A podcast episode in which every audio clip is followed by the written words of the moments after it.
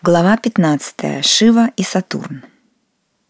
Однажды, продолжал Сатурн, отправился я Господу Шиве и сказал ему, «О великий владыка, я хотел бы прийти к тебе и жить с тобою».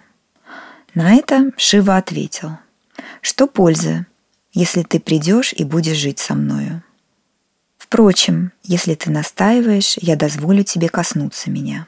Но сначала дай мне знать, когда ты вознамеришься это сделать. И я согласился. По прошествии двух дней явился я в его дом в городе Бинарисе и сказал, «Вот сейчас я намерен коснуться силой своею твоего тела».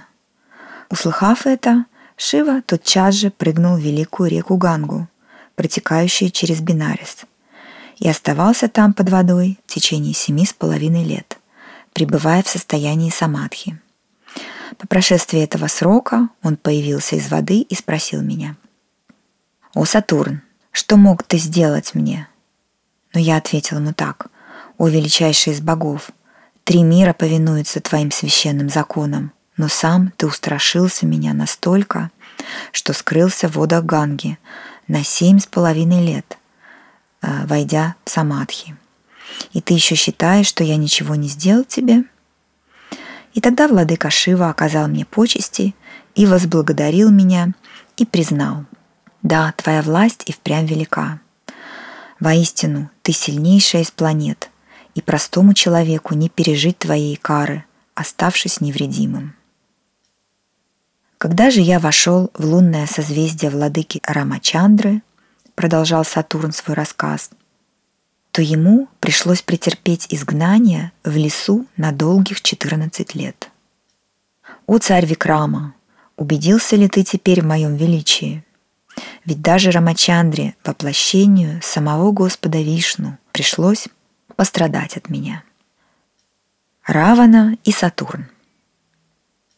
«Не избежал моего губительного взора и десятиглавый демон Равана», добавил Сатурн, и повел свой новый рассказ – Слушай же, о царь Викрама, одержав победы над всеми девятью планетами, Равана заставил нас лечь лицом вниз на девяти ступенях лестницы, что вела к его трону. Каждое утро, поднимаясь по ней, чтобы воссесть на трон, он ступал по нашим спинам, причиняя нам боль и унижение.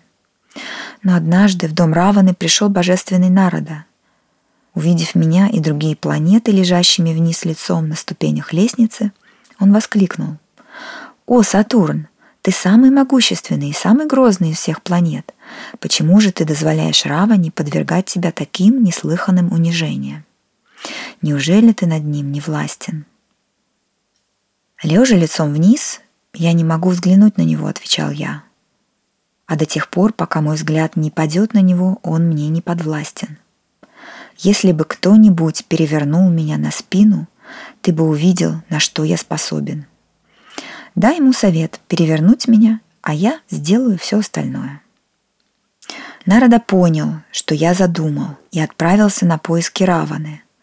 Встретившись с ним, Народа повел льстивые речи и превозносил Равану до небес, но в конце добавил «Только одно мне не нравится в твоем доме – «Что же это может быть?» — возмущенно спросил Равана. Нарада ответил.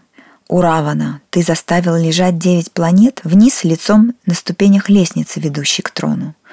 Но не лучше ли лежать им лицом вверх? Ведь тогда ты, поднимаясь к своему престолу, будешь наступать им не на спину, а на грудь, и каждый раз будешь видеть боль и унижение на их лицах. Раване пришлось это по душе — и как только он приказал перевернуть нас на спину и вновь разместить по порядку на ступенях лестницы, взгляд мой упал на него, и разум его помутнился.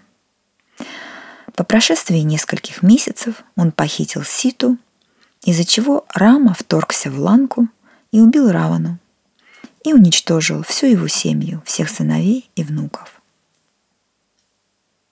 И все эти события произошли за те семь с половиной лет, что пребывал я в доме Луны в его гороскопе. А других, кто пострадал от Сатурна. Нелегко пришлось и царю Шариш Чандри, когда наступил для него срок этих семи с половиной лет.